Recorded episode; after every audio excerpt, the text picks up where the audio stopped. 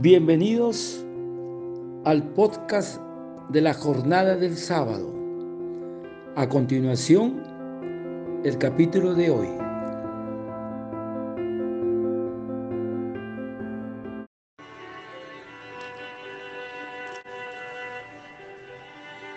Y continuando con el Evangelio de la jornada del sábado y cumpliendo el mandato del Señor de extender su reino. Hoy meditaremos el Evangelio de San Lucas,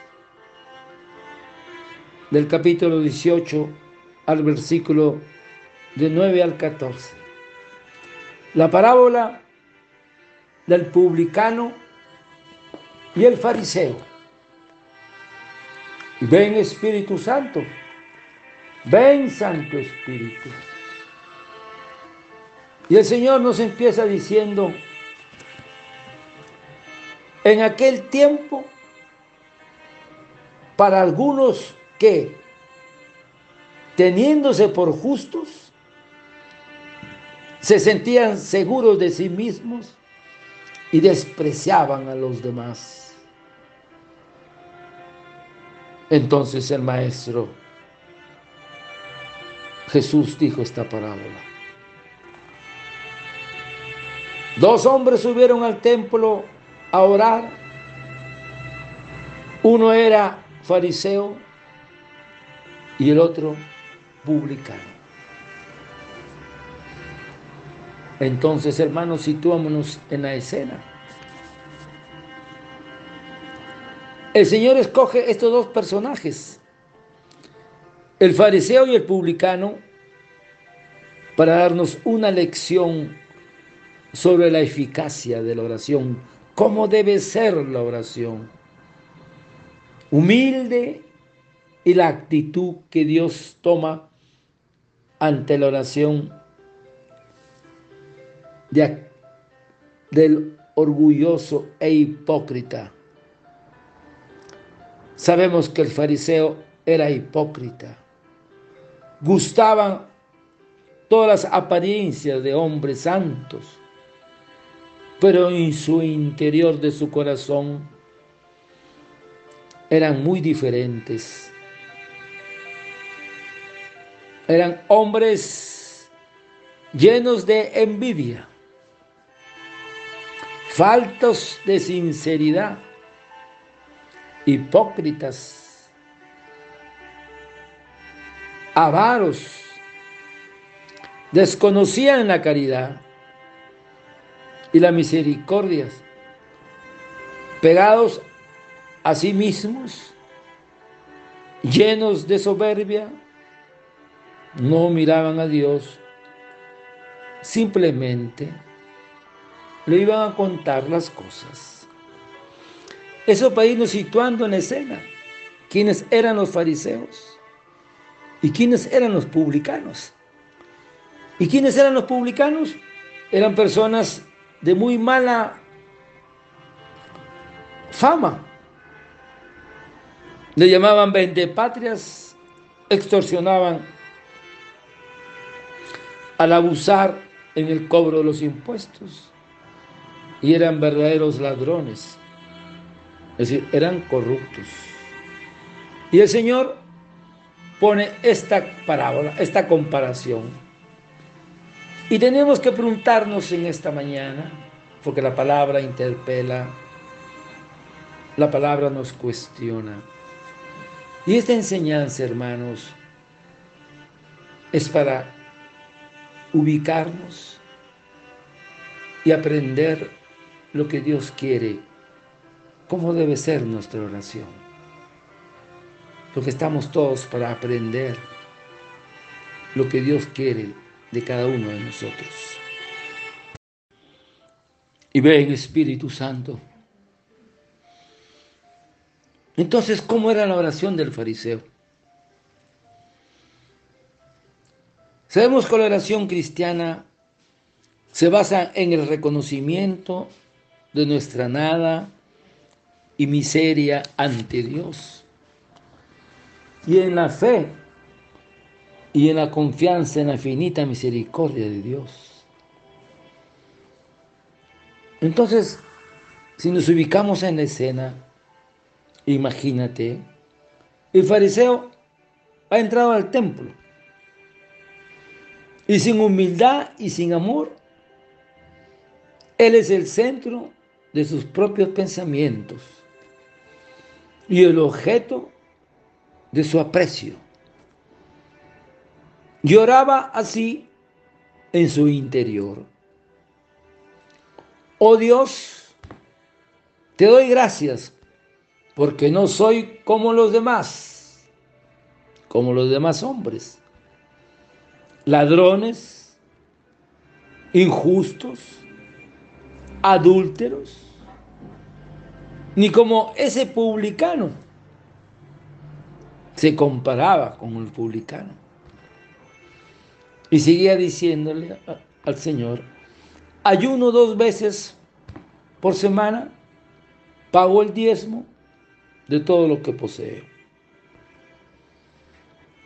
O sea que eh, eh, el fariseo, en vez de alabar a Dios, ha comenzado a alabarse a sí mismo. Y su oración se basaba en una gran autocomplacencia en sí mismo y en un desprecio a los demás y en un reconocerse justo a los ojos de Dios. ¿Qué tal orgullo? No hay en él ningún sentimiento de culpa, no hay arrepentimiento, no hay contrición. Entonces, no se reconoce pecador en nada. Porque su soberbia y orgullo le ocultan los muchos pecados que tiene. Lo que presentó a Dios no son sus pecados, sino sus méritos. Hay que meditar bien esto, hermanos. El fariseo está de pie. Ora, da gracias por lo que hace. Está satisfecho. Se compara con los demás y se considera superior, más justo. Su raíz está en lo más profundo del hombre, en el amor propio, desordenado nuestro yo, nuestra soberbia. El Señor recomendará a sus discípulos, no hagáis como los fariseos, porque todos sus obras las hacen para ser vistos por los hombres. Les llama hipócritas, sepulcros blanqueados vistosos por fuera, repletos de podredumbre por dentro. Dios nos libre. Y los fariseos por la soberbia se volvieron duros, inflexibles, exigentes con sus semejantes. Y uno de los mayores reproches que les hace el Señor vosotros no habéis entrado y a los que iban a entrar no lo habéis permitido. Se los han impedido. Porque la soberbia tiene manifestaciones en todos los aspectos de la vida. Han cerrado el camino a aquellos a quienes tenían que guiar. Santo Dios. Y ven Espíritu Santo, hermanos, esto es una enseñanza que tenemos que meditarla en el amor de Dios. Justamente estamos en cuaresma, en que el Señor nos interpela, hay que interpelar la palabra, nos interpela, nos cuestiona. Entonces este fariseo se deleita en hablar de las propias acciones, de las luces y experiencias interiores, en las prácticas de piedad. Se complace en mirar a los demás, observarlos y juzgar. Y juzgarlos. Se inclina a compararse y a creerse mejor que ellos. Les ve defectos solamente y negándole las buenas cualidades. Atributir, atributarles deseos e intenciones poco nobles, llegando incluso a desearles el mal. Santo Dios. El amor propio hace que nos sintamos ofendidos cuando somos humillados. Porque para ser humilde no podemos olvidar jamás quien mira nuestra vida y nuestras obras es el Señor. Hay que ver la presencia del Señor. Hay que ver a nuestra madre. He aquí la esclava del Señor la humildad. Ese es el regalo de esta mañana, hermanos, la humildad que tenemos que pedir sobre nuestra Madre Santísima, que le suplique al Espíritu Santo para que nos dé esa gracia, esa virtud de la humildad. Y la oración del publicano. El publicano, en cambio, se quedó atrás y no se atrevía ni a levantar los ojos al cielo. Solo se golpeaba el pecho diciendo, oh Dios, ten compasión, que soy un pecador. ¿Se acuerdan todos la oración de Bartimeo, todas las oraciones del Evangelio? Señor, ten piedad de mí, que soy un pecador. Tenemos que decírselo a nuestro Señor cada momento. Señor, no soy digno de ti. Ten compasión de mí. El Espíritu Santo nos dé esta verdad. Que soy un pecador. El publicano cercano a la puerta porque no se consideraba digno de entrar más adentro del templo sin ni siquiera levantar los ojos del suelo. Se golpeaba el pecho en señal de profundo arrepentimiento, la contrición, el propósito de enmienda. Y le ruega al Señor que tenga misericordia de él, que es un pecador. ¿Y qué nos dice el Señor de la Divina Misericordia, Santa Faustina? Que justamente ha venido por nosotros, por los pecadores, por los enfermos, no por los sanos.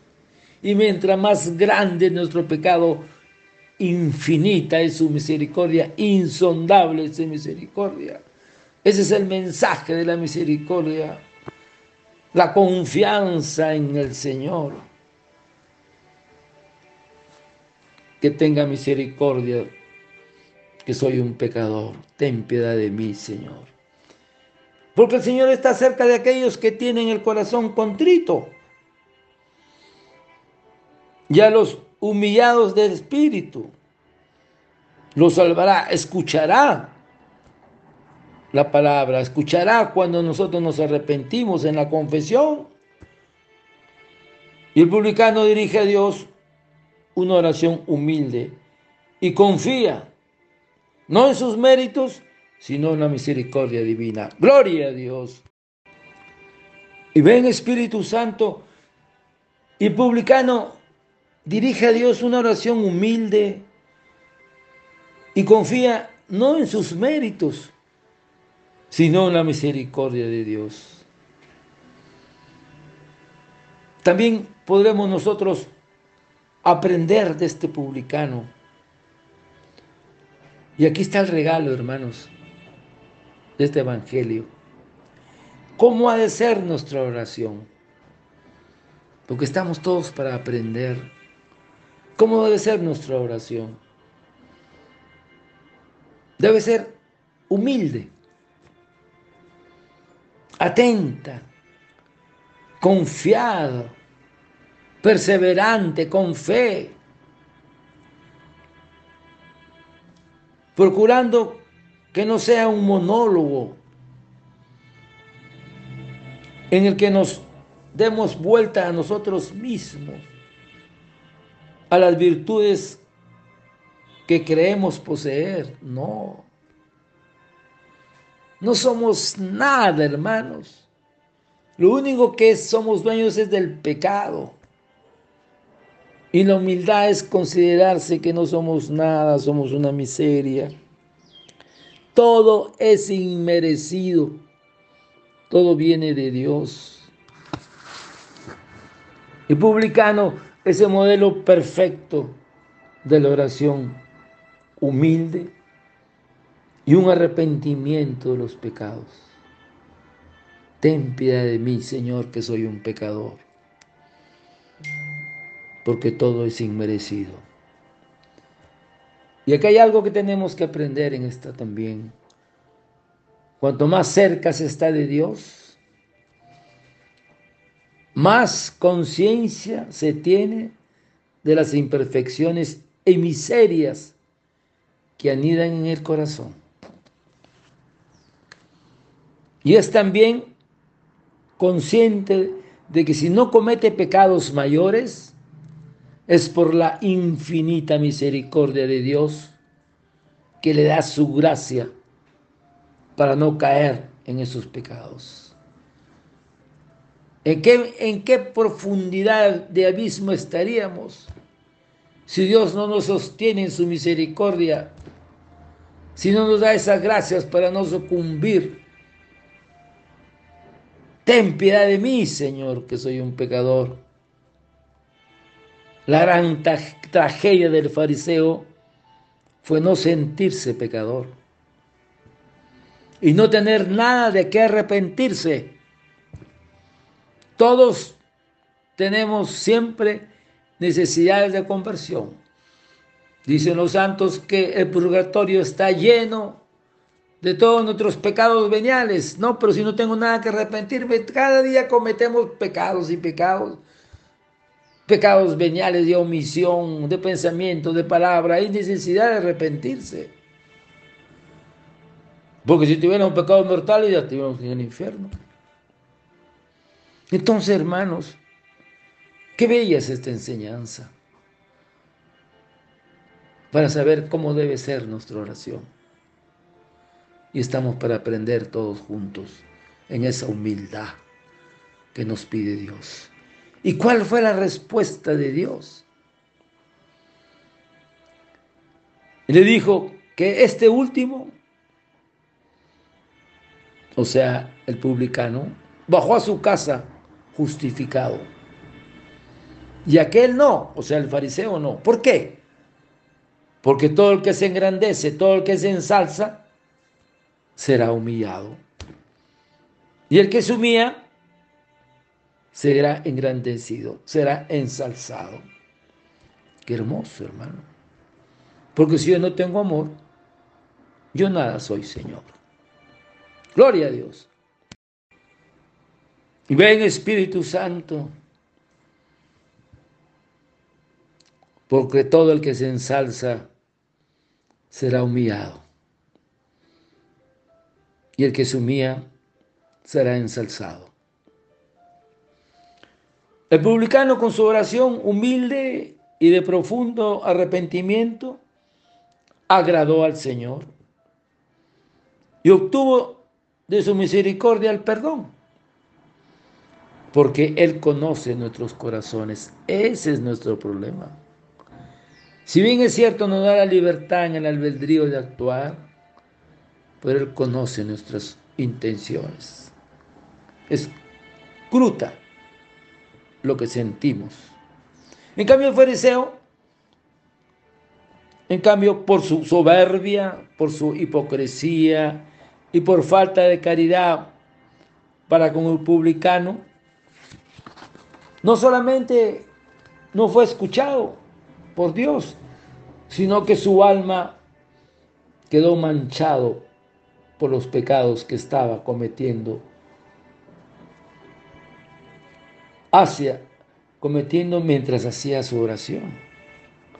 Los pecados que estaba cometiendo mientras hacía su oración, lleno de soberbia, juzgaba a otro, se comparaba con otro.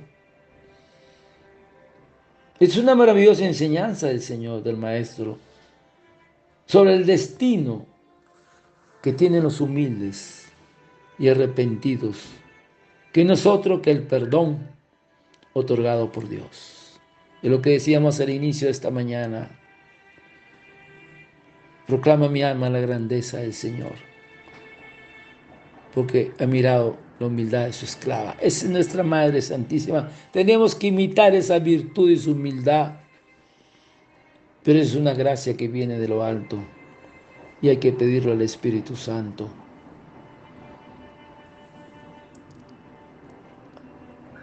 Y lección de gran advertencia para todos aquellos que con corazón soberbio y sin arrepentimiento se atreven a acercarse a Dios. Porque todo lo que se ensalza será humillado. Y todo el que se humilla será ensalzado. En el fondo de toda la parábola late una idea que el Señor quiere inculcarnos. ¿Saben cuál es, hermanos? La necesidad de la humildad como fundamento de toda nuestra relación con Dios y con los demás. Tenemos que preguntarnos esta mañana, tú y yo, ¿somos suficientemente humildes? ¿O paramos juzgando y criticando y comparándonos con otros? Nuestra soberbia. Decía San Agustín que la envidia es la hija de la soberbia. Tenemos envidia muchas veces, nos sentimos mal, nos comparamos con nosotros. Que el Espíritu Santo nos dé esa gracia de la humildad. Porque cuando una persona se siente postergada, herida en detalles pequeños, pequeñísimos, debe pensar que todavía no es humilde, de verdad. Es la ocasión para ser menos soberbios. Y dice esta enseñanza, ¿no? No eres humilde cuando te humillas, sino cuando te humillan y lo llevas por Cristo. Entonces terminamos con esta oración y que el Espíritu Santo nos regale la humildad. Y ven Espíritu Santo, hermanos, terminando este hermoso Evangelio de una enseñanza preciosa sobre la soberbia la humildad y cómo debe ser nuestra oración.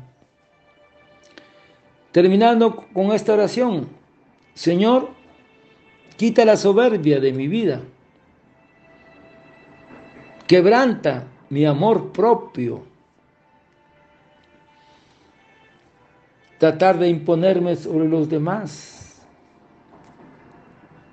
Haz que el fundamento de mi personalidad sea la identificación contigo, contigo Jesús.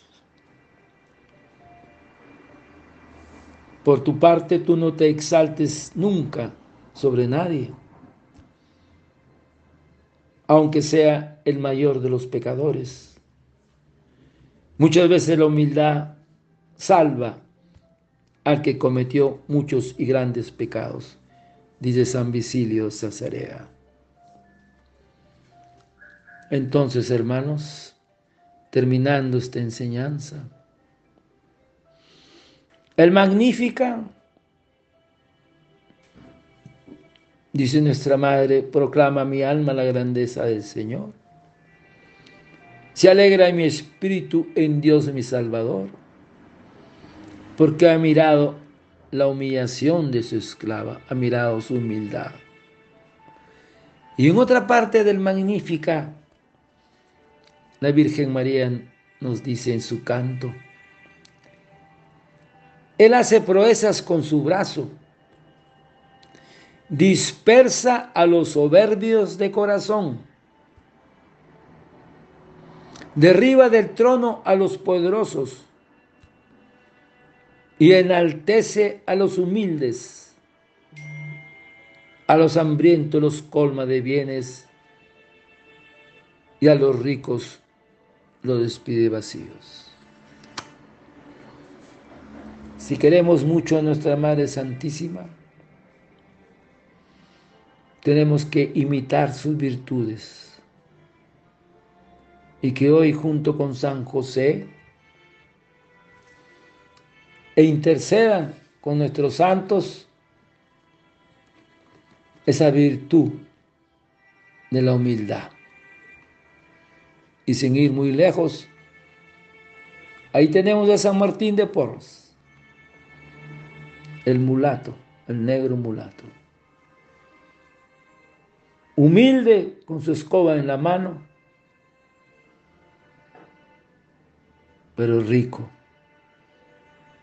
en la santidad. Y San Martín decía, ¿cómo me haces esto? Ahora van a creer que yo hago milagros. Y él se iba a la cruz y se cogía de la cruz para no caer en la tentación de la soberbia. Danos, Señor, esa humildad que tanto nos falta. Danos, Espíritu Santo, Madre Santísima, intercede por nosotros. Enséñanos a ser humildes, porque eso agrada al Señor. Porque el que se ensalza será humillado y el que se humilla será ensalzado. Gloria a Dios. Gloria a Dios y un aplauso a nuestra Madre Santísima, nuestra Reina, nuestra Madre, la Madre de Dios.